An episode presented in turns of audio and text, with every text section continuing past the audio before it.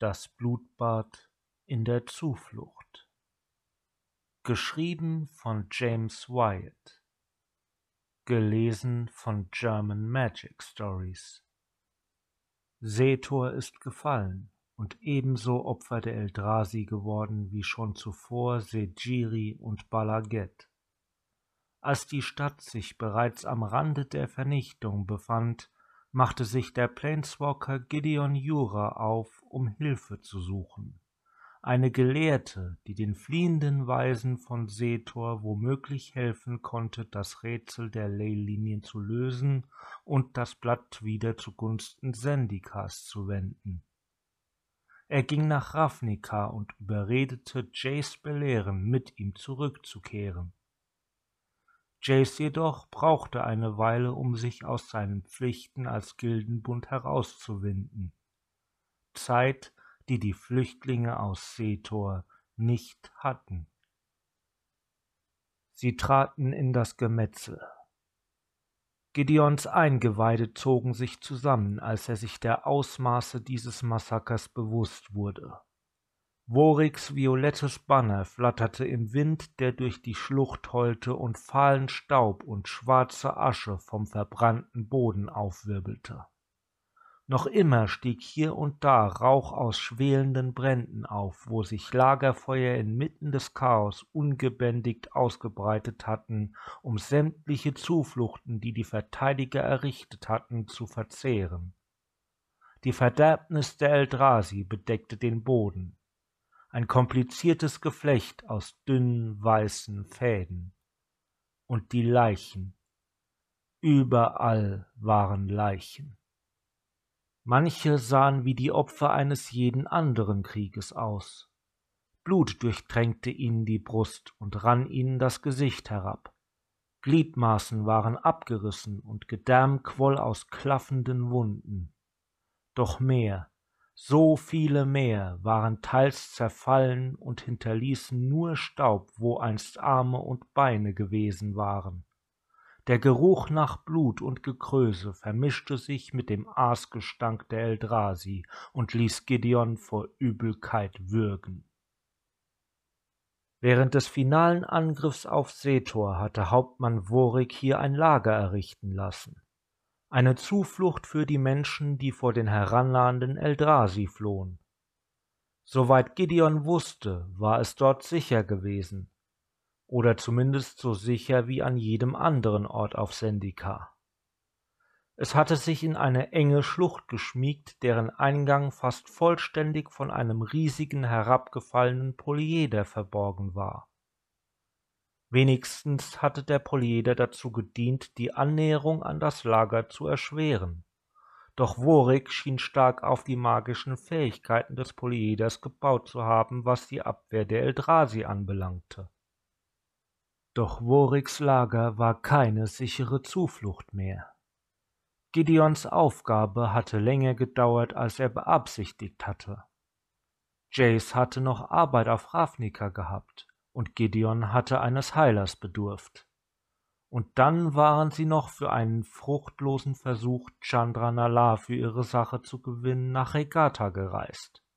Und während all dieser Verzögerungen hatten die Eldrasi Worig und seine Verteidiger übermannt. Gideon, Instinktiv wirbelte er herum und sah Jace, der sich abwehrend duckte, als ein Schwarm Eldrasi sich schmatzend aus den Trümmern einer nahen Mauer hervorwand. Gideon sprang zwischen die Eldrasi und Jace. Sein Sural wirbelte um ihn herum, schleuderte die Eldrasi ineinander und zerschmetterte die knöchernen, konturlosen Platten, die ihnen als Köpfe dienten. Dann herrschte wieder Stille im Lager. Gideon griff sich ein kurzes Schwert mit geschwungener Klinge, das halb unter einem Haufen weißen Staubs vergraben lag. Nimm das, sagte er und hielt es Jace hin. Einen Augenblick lang sah Jace so aus, als böte Gideon ihm eine Schlange an, doch dann griff er nach dem Schwert und schwang es einige Male durch die Luft. Das ist nicht unbedingt meine Stärke, sagte er. Tu dein Möglichstes, sagte Gideon. Also, wo ist diese Gelehrte, mit der ich sprechen soll? Gideon blickte auf den viel kleineren Mann herunter. Das ist alles, woran du denken kannst? Hier? Jetzt? Jace zuckte mit den Schultern, doch etwas in seinem Blick verriet Gideon, dass der Gedankenmagier nur sein eigenes Unbehagen zu verbergen versuchte. Gideon wandte sich ab. Wir müssen gehen, sagte er. Er blickte sich um und musterte die Umgebung. Die Schlucht hinauf. Wenn irgendjemand dies hier überlebt hat, dann ist er dort oben. Als er die Worte aussprach, spürte er ihr Gewicht. Was, wenn es keine Überlebenden gab? Wäre er hier gewesen, wäre das Lager nicht gefallen. Bist du dir das sicher? Vertrau mir, sagte Gideon. Zu seiner Erleichterung nickte Jace und kam näher, bereit, ihm zu folgen. Hinter dem Lager verengte sich die Schlucht und stieg dann steil an. Gruppen kleinerer Eldrasi durchstreiften den Engpass und hinterließen ein sich ausbreitendes Muster ihres fahlen Geflechts. Gideon vermutete, dass sie fraßen, obgleich er sich nicht vorstellen konnte, was sie an den blanken Felsen wohl zu sättigen vermochte. Sein erster Instinkt war es, alle Eldrasi zu töten, die er finden konnte. Doch er musste auch an Jace denken. Noch dazu gab es bei der Suche nach Überlebenden aus Woriks Lager keine Zeit zu verlieren. Daher wählte er einen Pfad über den felsigen Untergrund, der ihn von den Eldrasi fernhielt. Nur gelegentlich löste sich ein einzelner Eldrasi aus der Gruppe seiner Gefährten, um ihnen nachzusetzen. Gideon entledigte sich dieser Ausreißer rasch, und nach nicht allzu langer Zeit erklomm er einen Felsvorsprung, und sein Herz wurde etwas leichter. Ein Wall versperrte den Durchgang vor ihm, eine windschiefe, hölzerne Barriere, die aussah, als wäre sie aus einem Verschlag herausgerissen und vor der Engstelle platziert worden. Die Speere, die über sie hinwegragten, belegten, dass zumindest einige Sendikari das Blutbad im Lager überlebt hatten. Doch zwischen Gideon und diesen Überlebenden drängten sich Hunderte von Eldrasi vor dem Wall und griffen mit langen Tentakeln und scharfen Klauen hinüber.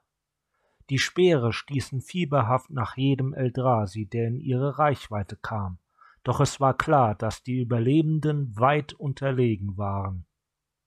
Gideon brüllte Sendika und stürmte vor.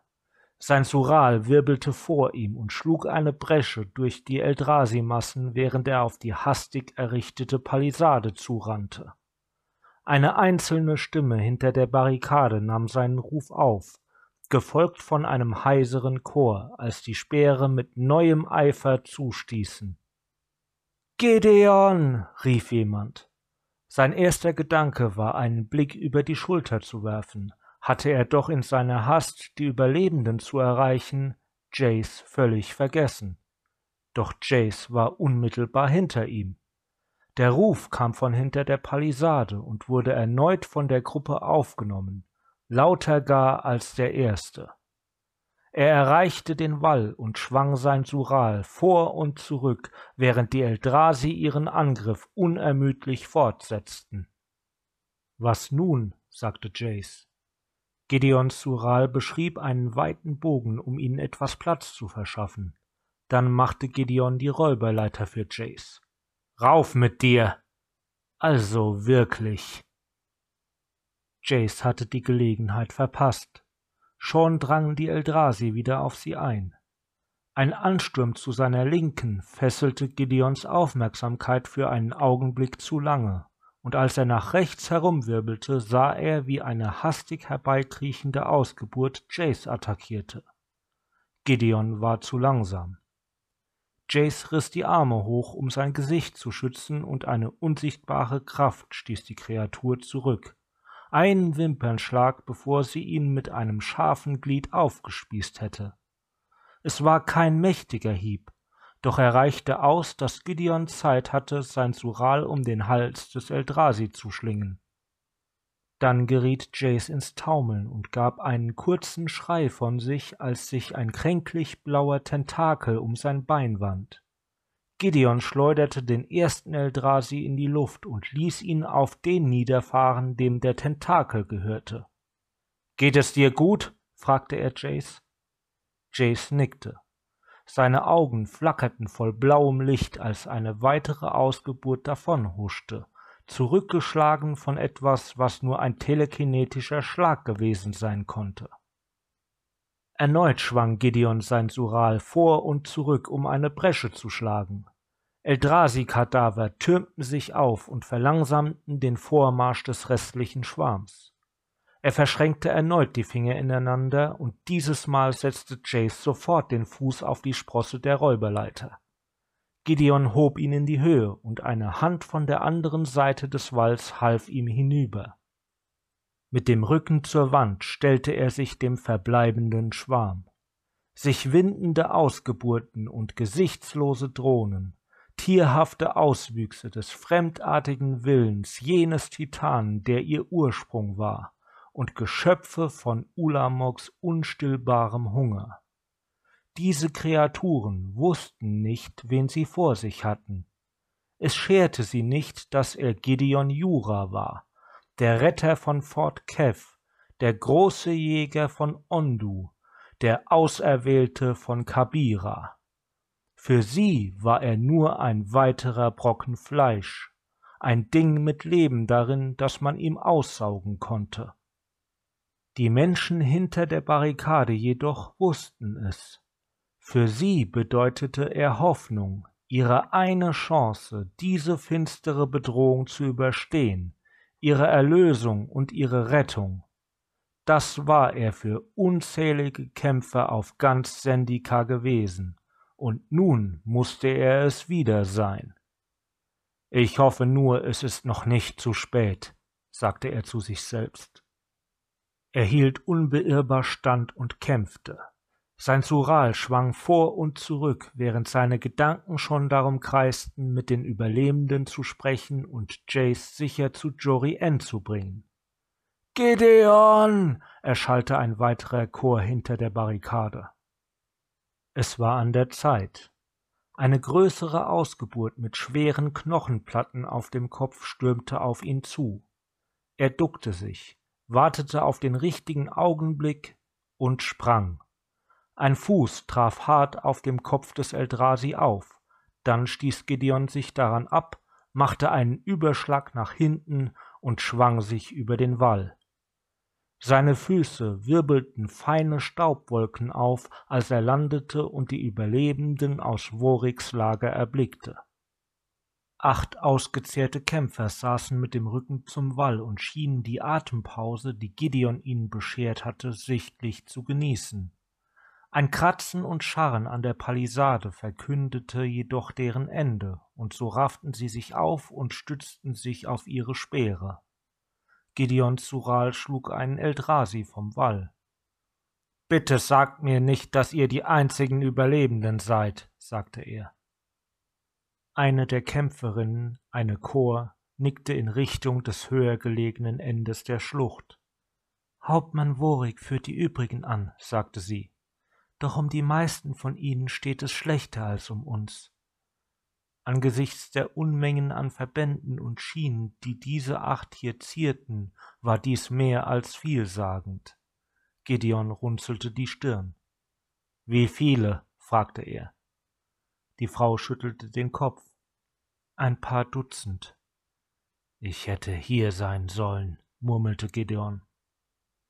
Die Chor versetzte einem Eldrasi, der über den Wall kommen wollte, einen halbherzigen Stoß mit dem Speer. Ihr Gesichtsausdruck verriet Gideon, dass sie nur so tat, als hätte sie ihn nicht gehört. Hat Worik einen Plan? Wohin führt er sie? Ich glaube, sein erstes Ziel ist es, aus dieser Todesfalle von einer Schlucht herauszukommen. Ich bin nicht sicher, ob er schon weitergedacht hat. Jace schnaubte. Was für eine Art von Anführer, setzte er an. Nein, er hat recht, sagte Gideon. Wir alle müssen aus dieser Schlucht heraus. Ich halte diese Palisade, solange ich kann. Sein Sural unterstrich seine Worte, als ihm weitere Eldrasi tot vor die Füße fielen. Geht zurück zu den anderen und nehmt Jace mit. Die Chor nickte und machte sich nicht die Mühe, ihre Erleichterung zu verhehlen. und wie Gideon nicht entging, verzichtete sie auch auf die Frage, wie lange er den Angriffen wohl standhalten würde. Sein Ruf war ihm weit vorausgeeilt. Jace, sagte er, sobald du die anderen erreicht hast, suchst du nach einer Meerfrau namens Jory N. Sag ihr, dass ich dich hierher gebracht habe, um bei dem Rätsel zu helfen. Sie wird dir alles sagen, was sie weiß. Sofern sie noch am Leben ist, sagte Jace. Grauen zog Gideons Magen zusammen. Er hatte diesen Zweifel nicht in Worte kleiden wollen. Er hatte Jory N. nicht unter den Toten drunten im Lager gesehen, doch das hatte nichts zu bedeuten. Sie konnte ebenso gut zu Staub zerfallen und vom Wind davongetragen worden sein, oder gar nicht erst aus Seetor entkommen. Vielleicht hatte er Jace ganz umsonst hierher gebracht. Und das würde seine lange Abwesenheit noch viel unverzeihlicher machen. Er schmeckte Galle. Geht! Rief er. Die Kämpfer humpelten von der Barrikade fort, so schnell sie nur konnten. Da er sich nun nicht mehr um Jace sorgen musste, widmete Gideon seine volle Aufmerksamkeit den Eldrasi. Nach dem Abzug der Soldaten huschten sie schneller über die Barrikade, als Gideon sie erschlagen konnte. Er fiel in einen lockeren Rhythmus der Metzelei, ein Tanz, der seinen Muskeln inzwischen nur allzu vertraut geworden war sein Sural knallte und pfiff. Goldenes Licht leuchtete entlang der vier peitschenartigen Klingen, als er seine Magie hindurchleitete. Sein Buckler wehrte abwechselnd Schläge ab und wurde selbst zu einer Waffe, die er gegen knöcherne Platten drosch und mit der er Gliedmaßen brach. Wellen von Energie spülten ihm dort, wo die Eldrasi ihn zu berühren drohten, über die Haut hinweg und schützten ihn vor Schaden. Das Aufrechterhalten seiner Verteidigung war im Grunde die schwerere Aufgabe.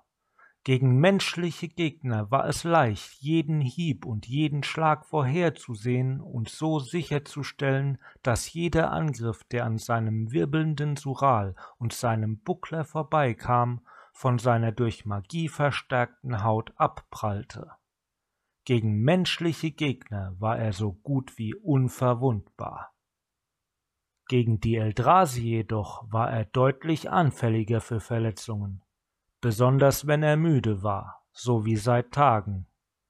Ihre Bewegungen waren schwerer vorherzusagen, ihre Gliedmaßen waren gegabelt oder eine wimmelnde Masse von Tentakeln. Oft schützte er mehr von seinem Körper als nötig war, was ihn viel von seiner Kraft kostete. Oder er verschätzte sich und steckte einen Treffer ein, und das war in der letzten Woche zu oft geschehen. So sehr er es auch hasste, es sich einzugestehen.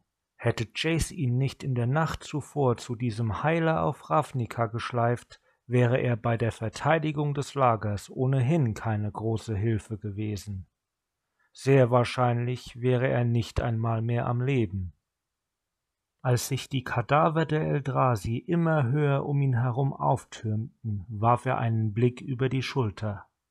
Jace und die Sendikari waren nicht mehr zu sehen, und der Vorstoß der Eldrasi vor ihm schien an Heftigkeit zu verlieren.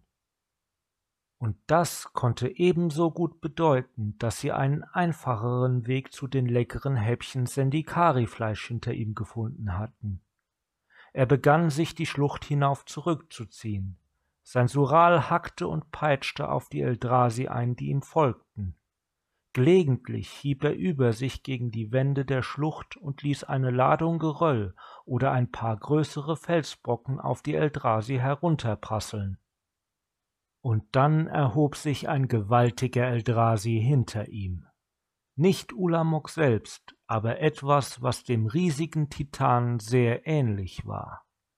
Es hatte keine Beine, nur ein sich windendes Knäuel aus Tentakeln. Er schleppte sich mit Hilfe seiner Arme über den Boden, der jedes Mal erzitterte, wenn eine der gewaltigen klauenbewehrten Hände auf ihn niederfuhr.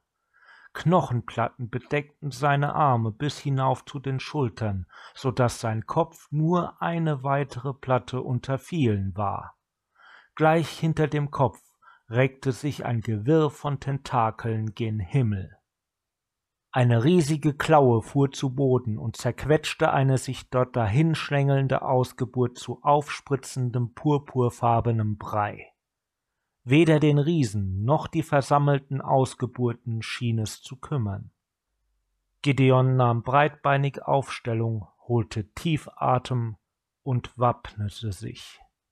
Wie gewann man einen Krieg, so fragte er sich, wenn der Feind keine Furcht vor dem Tod kannte und nichts zu verlieren hatte?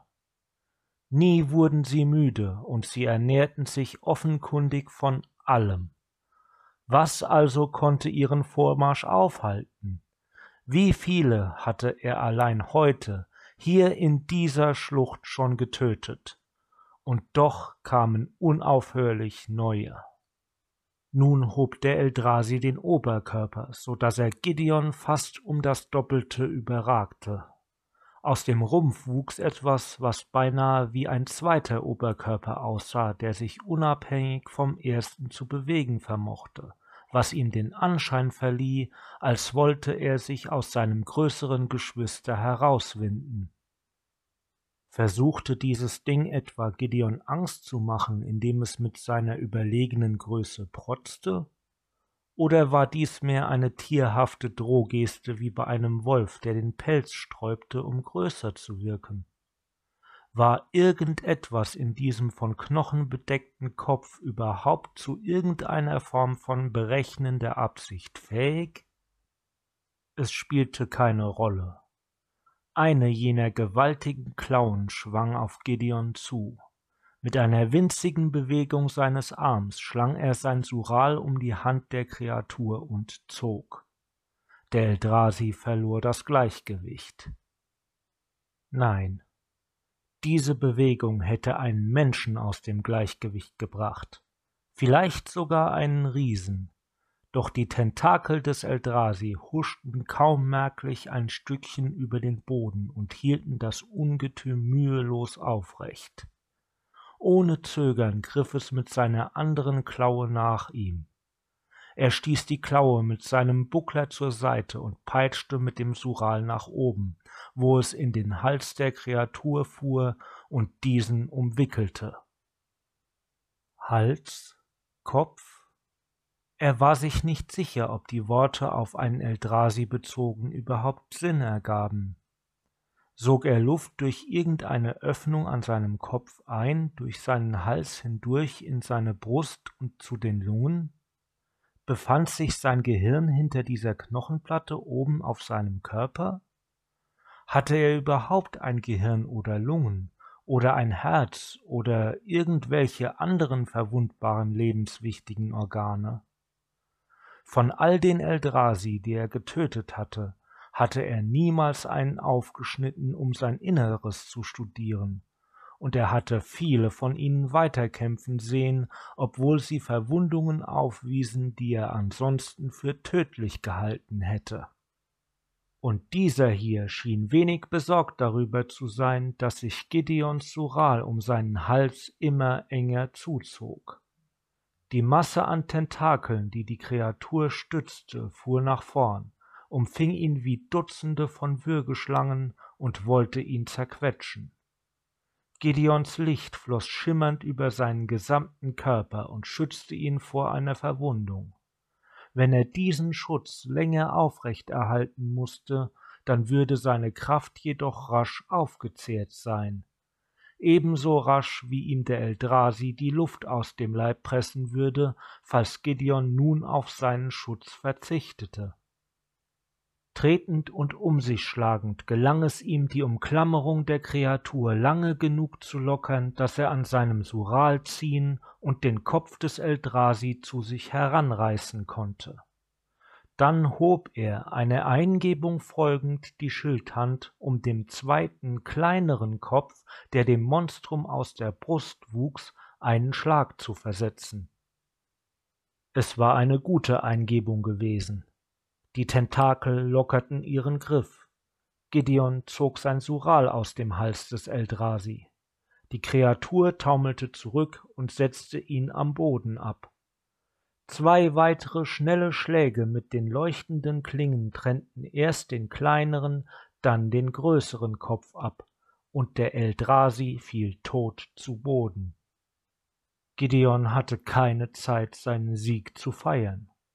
Während seines Kampfes gegen den größeren Eldrasi war ein gutes Dutzend anderer an ihm vorbeigehuscht, um Jace und den Kämpfern aus Sendika zu den restlichen Überlebenden zu folgen. Und mit jedem weiteren Augenblick tauchten neue auf, die über den Kadaver ihres gewaltigen Artgenossen hinwegschwärmten. Er eilte die Schlucht hinauf, während er sein Sural in jede kriechende und krabbelnde Kreatur in seiner Reichweite hieb. Die felsigen Wände der Schlucht rückten enger und enger zusammen, je höher er kam. Endlich erreichte er, von Schleim und Innereien dutzender Eldrasi bedeckt, einen schmalen Durchgang, an dem die nackten Steinwände gerade noch so viel Platz ließen, dass er hindurchschlüpfen konnte. Er sprang ein paar natürliche Steinstufen hinauf und hielt einen Augenblick lang in der engen Öffnung inne, um die Horde an Eldrasi zu mustern, die hinter ihm den Abhang hinaufkroch. Er rannte ein paar weitere Schritte von der Öffnung fort. Als sich die Schlucht wieder öffnete, hielt er an, drehte sich um, holte mit seinem Sural aus, einmal, zweimal, und hieb auf die Felswände ein, um Geröll von beiden Seiten loszubrechen und auf die Eldrasi unter ihm regnen zu lassen. Er schlug weiter auf den Felsen ein, und die peitschenartigen Klingen seiner Waffe klangen dabei wie die Spitzhacke eines Bergmanns, der sich durchs Gestein vorangrub. Größere Steinbrocken brachen aus den Wänden heraus, begruben weitere Ausgeburten unter sich und hielten den Vormarsch der nachrückenden Kreaturen auf. Noch ein paar sorgfältig platzierte Schläge mehr, und er hatte einen Verteidigungswall geschaffen. Natürlich würde er nicht lange halten, so wie der, den die Sendikari auf ihrem Rückzug errichtet hatten. Er konnte hören, wie die Eldrasi an den Felsblöcken zerrten und rüttelten und das Geröll ins Rutschen geriet, als sie darauf herumzuklettern begannen. Doch mit etwas Glück würde der Wall ihm genug Zeit verschaffen. Er spurtete los und sprang von Fels zu Fels, während er sich dem Ausgang der Schlucht näherte. Dann endlich hörte er die Stimme einer Frau Befehle rufen und einen Augenblick später kamen die überlebenden Sendikari in Sicht. So wenige, sagte er zu sich selbst. Ein paar Dutzend hatte die Kämpferin gesagt. Ein paar wenige, wenn er sich die Gruppe so betrachtete. Vom Ausgang der Schlucht aus bahnten sie sich einen Weg entlang eines hohen Berggrats. Er sah viele Krücken, viele behelfsmäßige Tragen, die von humpelnden Kämpfern geschleppt wurden, und Verbände an fast jedem, der noch lebte. Jaces blauer Mantel hob sich deutlich vom Grün und Braun der schmucklosen Stoffe und der dreckverkrusteten Kleidung der Zendikari ab. Der Gedankenmagier stand neben einer Menschenfrau in schwerer Rüstung. Gideon eilte auf sie zu. Du hast es geschafft? sagte Jace. War das eine Spur von Bewunderung in seiner Stimme? Die Frau wandte sich zu ihm um, und sie hob die Augenbrauen, als sie ihn erkannte. Du musst Gideon sein, sagte sie. Hast du sie gefunden? fragte er Jace. Jory Jace schüttelte den Kopf. Ich habe überall herumgefragt. Ist sie, war sie, sie hat das Lager nie erreicht. Jemand vom Meervolk sagte, sie sei nie aus Seetor herausgekommen. Gideons Brust krampfte sich zusammen. Sie starb dort? Er hatte sie inmitten des Kampfes zurückgelassen und ihr aufgetragen, sich zum Lager durchzuschlagen, während er Jace holte. Wenn sie tot war, dann war es seine Schuld. Wahrscheinlich, sagte Jace. Aber vielleicht auch nicht. Der Mann, mit dem ich sprach, sagte, eine kleine Gruppe wäre in eine Sackgasse geraten und von den Räumungsmaßnahmen abgeschnitten worden. Er glaubt, dass Jory Ann dabei war und dass sie vielleicht anderswo einen Unterschlupf gefunden haben. Dann könnten sie noch am Leben sein. Sie könnten noch immer in Seetor sein. Bei dem Gedanken, was er als nächstes tun musste, ließ er die Schultern hängen. Die Frau räusperte sich. Ich bin Tasri, sagte sie. Sie war eine dunkelhäutige Frau in einer prächtigen Plattenrüstung, die mit kleinen Schwingen an den Schultern verziert war. Um den Hals trug sie einen leuchtenden Metallreif, der an den heiligen Schein eines Engels gemahnte. Ein schwerer, gezackter Streitkolben hing an ihrem Gürtel. Verzeiht, sagte Gideon. Er streckte die Hand aus. Die Klingen seines Surals schleiften schlaff über den Boden. Behutsam ergriff sie seine Hand und beäugte seine Waffe. Ich bin froh, dass ihr hier seid. Wo ist Hauptmann Worik? fragte Gideon. Gleich hier, erklang eine raue Stimme hinter Tasri. Tasri drehte sich um und Gideon erblickte Worik. Er war ein kräftiger Mann mit tiefdunkler Haut und kurzem grau gelocktem Haar. Sein nackter Oberkörper war von Verbänden bedeckt. An seiner linken Seite sickerte Blut durch sie hindurch. Er stützte sich auf einen Stab, als er auf sie zuschlurfte. Hallo, Gideon, flüsterte er rauh. Mein Herr, sagte Gideon und versuchte seine Besorgnis nicht in seiner Stimme mitschwingen zu lassen. Worik war ein stolzer Mann und Gideon wusste, dass er kein Mitleid wollte. Wir haben nicht viel Zeit. Ich habe den Vormarsch der Eldrasi verzögert aber ich konnte sie nicht aufhalten.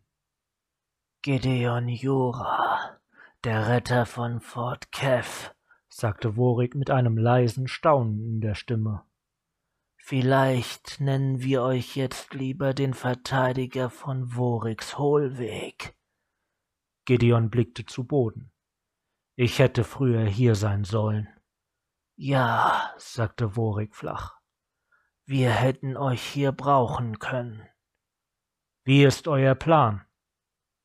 Worik ließ einen tiefen Seufzer aus. Was können wir schon tun, außer weiter fortzulaufen? Etwa drei Meilen diesen Grat entlang liegt ein weiterer herabgestürzter Polyeder vor einem großen Überhang. Dort können wir unser Lager aufschlagen. Gideon runzelte die Stirn.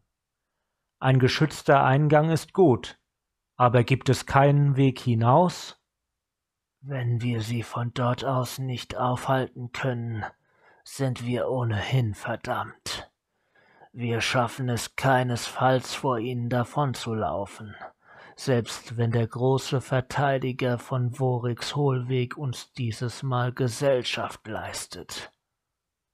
Gideon blickte den Hügel hinauf und rieb sich das Kinn. Sie standen auf der Spitze des Bollwerks, einem gewaltigen Gebirgsring, der Tasim umgab, obwohl er hier in der Nähe von Setor niedriger war als auf der anderen Seite der Insel.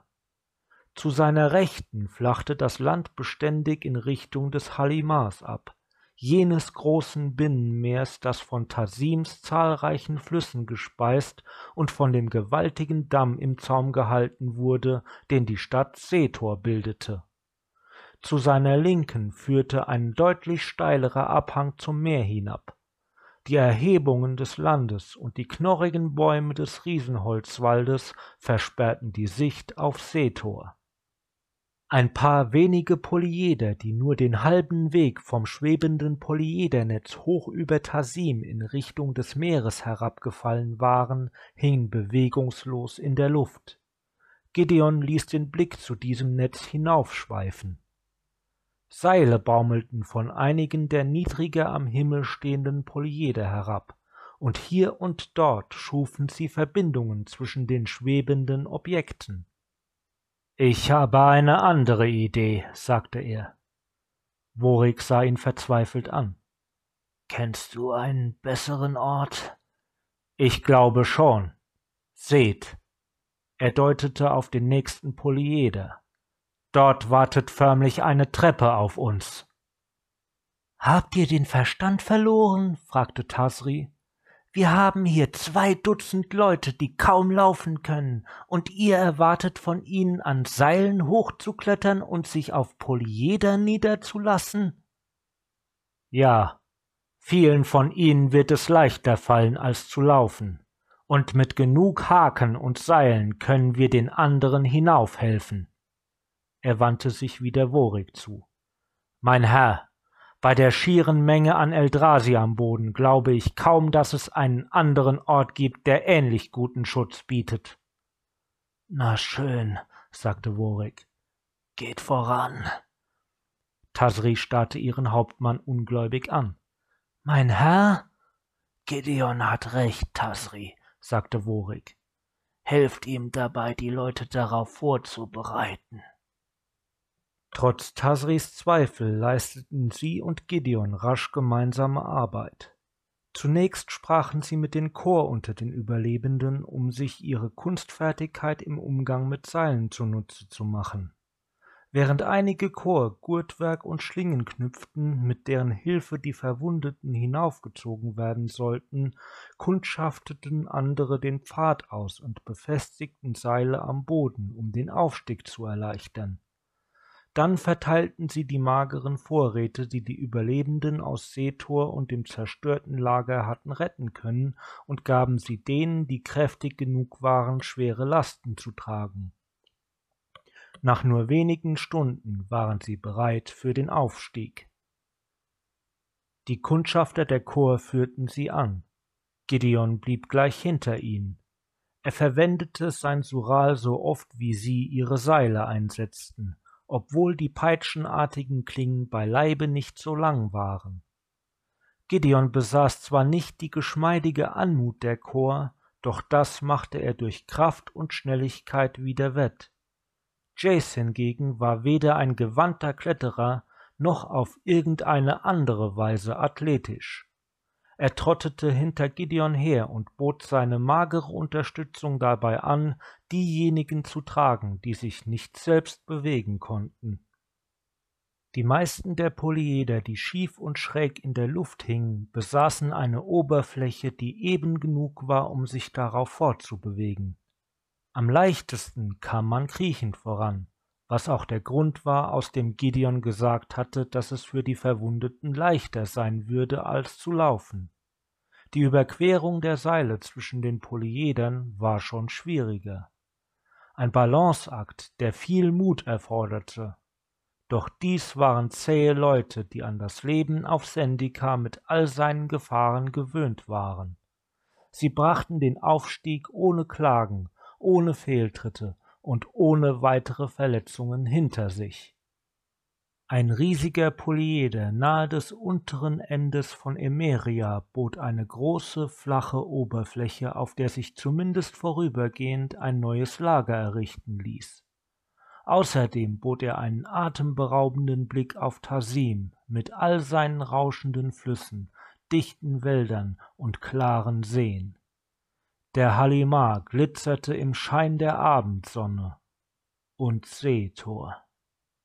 Gideon starrte lange und angestrengt in Richtung Seetor. Selbst aus der Ferne konnte er sehen, wie sich die Verderbnis der Eldrasi über die Stadt ausbreitete. Gebäude waren zu Staub zerfallen oder zu einem ineinander verschlungenen fahlen Geflecht geworden. Der große Damm, der das Wasser des Halimars zurückhielt, zeigte noch keine Spur dieser Verderbnis. Doch wie lange würde er noch halten? Wie lange würde der Leuchtturm noch stehen? Also, was nun? fragte Jace und riss ihn aus seinen Gedanken. Jorian könnte noch immer dort sein, sagte er und nickte zur Stadt hinunter. Ich muss sie finden. Wenn er sie nicht finden konnte, dann war alles umsonst gewesen. Er hatte Setor verlassen, um Jace zu finden, damit dieser Jory helfen konnte, ein magisches Rätsel zu lösen. Und wegen der Zeit, die er mit Jace verbracht hatte, war er nicht in Voriks Lager gewesen, als die Eldrasi kamen, und all diese Menschen waren umgekommen. Wenn er Jory N nicht finden konnte, dann waren sie umsonst gestorben. Das ist unwahrscheinlich, sagte Jace sanft. Nach allem, was wir wissen, ist sie tot.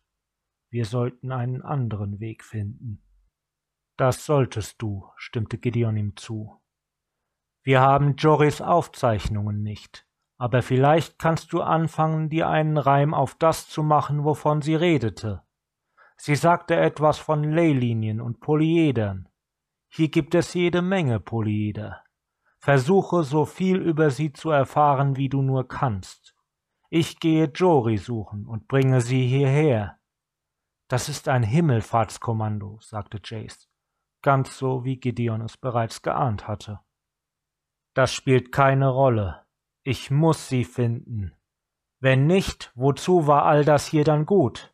Warum habe ich dich überhaupt hierher gebracht, wenn ich von Anfang an dabei hätte helfen können, das Lager zu verteidigen?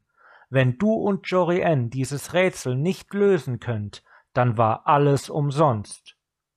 Es war alles umsonst, wenn du in einer Stadt, in der es nur so von Eldrasi wimmelt, den Tod findest. Jace. Gideon legte dem Gedankenmagier die Hand auf die Schulter. Schau nur, was wir heute hier getan haben. Vor jedem von uns liegen noch größere Taten. Vertrau mir. Jace wand sich aus seiner Berührung heraus, trat einen Schritt zurück und erwiderte seinen Blick. Er öffnete den Mund, um zu sprechen, und hielt dann inne. Vertrau mir, sagte Gideon erneut. Das tue ich, sagte Jace mit einem Hauch Erstaunen in seiner Stimme. Ich halte dein Vorhaben noch immer für töricht, aber ich vertraue dir. Ich danke dir. Ich bin so bald wieder zurück, wie ich nur kann. Das glaube ich gern, sagte Jace. Viel Glück. Dir auch. Er wandte sich um, ging am Rand des Polyeders entlang und umrundete das Lager in weitem Bogen, bis er das Seil erreichte, das nach unten führte. Glück, Können, die Macht seiner Magie, die Lektionen seiner Ausbildung, all das würde Gideon mit Sicherheit brauchen. Ich muss das tun, sagte er zu sich selbst, als er nach dem Seil griff. Sie können nicht umsonst gestorben sein. Das war das Blutbad in der Zuflucht. Gelesen von German Magic Stories. Falls euch diese Story gefallen hat, verlinke ich euch hier ein paar Videos zu weiteren Stories oder zu ein paar meiner Playlists. Des Weiteren würde ich mich über ein Abo, einen Like oder einen Kommentar freuen. Bis zur nächsten Story.